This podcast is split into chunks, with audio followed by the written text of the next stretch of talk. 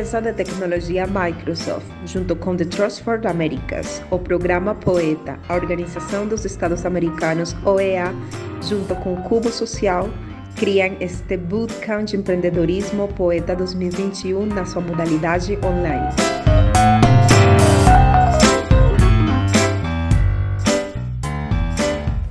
Olá, olá, empreendedores e empreendedoras, bem-vindos novamente ao podcast do Bootcamp de Empreendedorismo Poeta 2021. A gente se encontra nessa semana com uma nova temática: a liderança. É aquela capacidade humana que todos nós podemos desenvolver para mudar o nosso contexto. E para esse papo, eu trouxe um invitado muito especial. Ele se define assim como um humanista e por isso conhece muito bem as capacidades humanas. É um educador que tem um monte de compromisso com a melhora e o funcionamento da educação como uma ferramenta para o desenvolvimento individual e global. Ele tem estudos na economia e por isso trabalhou como banqueiro de investimento nas Américas. Além disso, ele se oferecia como voluntário em projetos educativos na cidade de Nova York. Mas logo ele, via, ele viaja para Camerun, na África Central, como professor voluntário de inglês com a agência norte-americana Corpo de Paz. Essa experiência faz nele se mobilizar pelo impacto social do mundo e volta para a América Latina como diretor de desenvolvimento para a ONG Latin America Leadership Academy LALA. E aí fez coisas como arrecadação de fundos, parcerias estratégicas, expansão, enfim. Ele é Jesus Luiz Suiga, atualmente mora na ilha caribenha de Puerto Rico e ali coordena projetos especiais com o Instituto Nova Escola, que tem a rede mais grande de escolas públicas com acreditação Montessori no mundo. Então, vamos lá e conhecer a Jesus Luiz. Eu quero começar com a pergunta: Jesus, como você percebe a liderança na América Latina?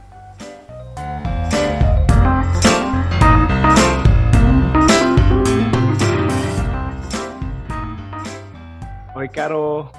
Obrigadão. É muito bom estar aqui com você.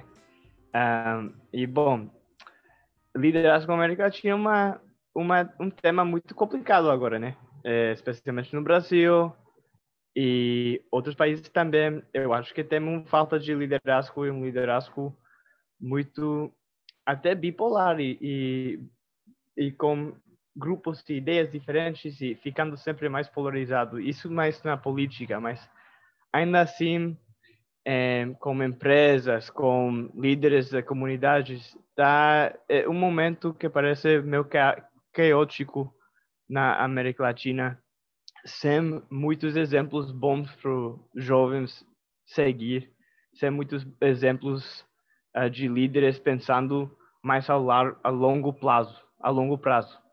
E eu acho que é um momento crítico para a América Latina. E a gente está esperando mais líderes uh, fortes e, e conscientes.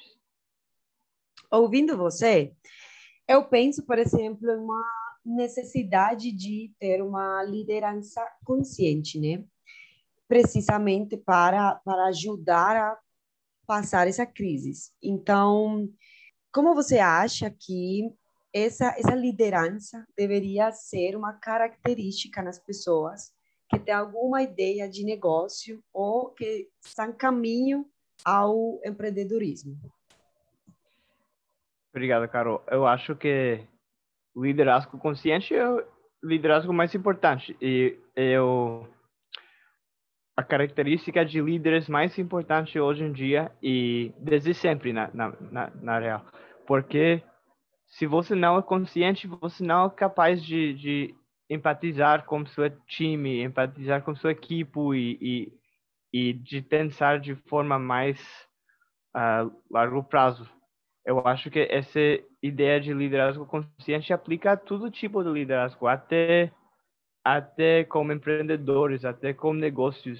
Se você quiser colaborar com gente para chegar à sua visão, tem que ser consciente deles, tem que ser consciente do, do trabalho que você está fazendo e do caminho que você está lidando eles para seguir. Então, para mim, liderazgo consciente, liderazgo sem ser consciente nem é liderazgo para mim. E para você, quais são aquelas características né, importantes que tem que ter esse líder consciente? Então, tem vários tipos de líderes, né? Tem, cada, cada um tem seu próprio estilo de liderazgo. Tem introvertidos, tem extrovertidos, tem gente que prefere, prefere estar mais para trás e gente que prefere estar mais para frente, sempre na luz, um, lidando as coisas assim.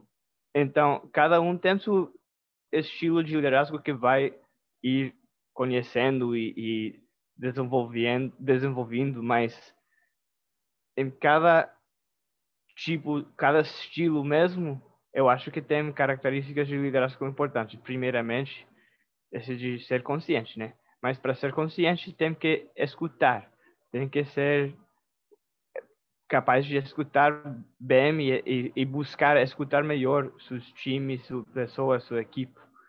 Um, então, para ser um bom líder consciente, tem que escutar. Também precisa ser capaz de empatizar com, com, com pessoas um, para entender melhor de onde eles vêm, de onde vêm essas ideias e perguntas e, e sentimentos.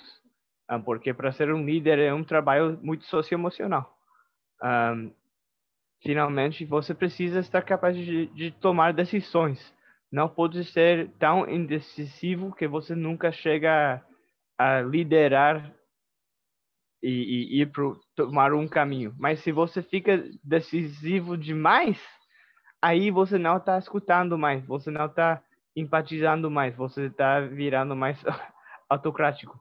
Então temos um, um equilíbrio entre ser decisivo, indecisivo e escutar as pessoas tomar opiniões e ideias e, e fazer suas próprias decisões com um, confiança em você mesmo. Então, eu acho que isso são as coisas principais um, ah, para ser um bom líder consciente de qualquer estilo de liderazgo você tiver. Você tem uma, uma mistura interessante, né? Você é educador, mas você também tem algumas, eh, alguns conhecimentos no mundo dos, dos negócios, economia. Então, você aí tem uma experiência interessante que eu queria aproveitar aqui e que você deixe algumas dicas, algumas recomendações para aquelas pessoas que estão ouvindo a gente, para que ajudem eles a desenvolver aquela capacidade de liderança.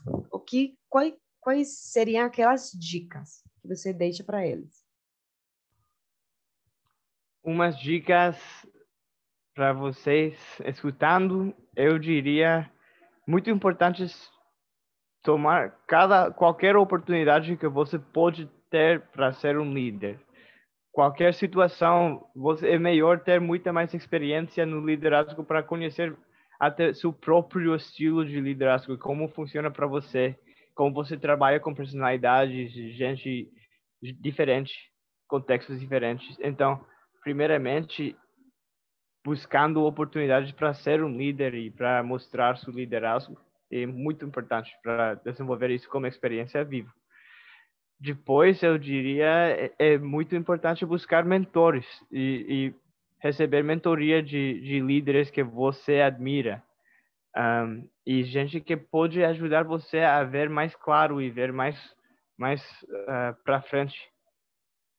Também é interessante sempre ler sobre a história de líderes inspiradores, interessantes, líderes que você conecta com as histórias dela e, e talvez você ache que seu estilo de liderazgo parece a essa pessoa, porque tem tantas líderes incríveis nessa história do mundo que tem biografias e autobiografias muito bons sobre liderazgo e aventura e, e situações difíceis que a gente passava por graças a líderes assim.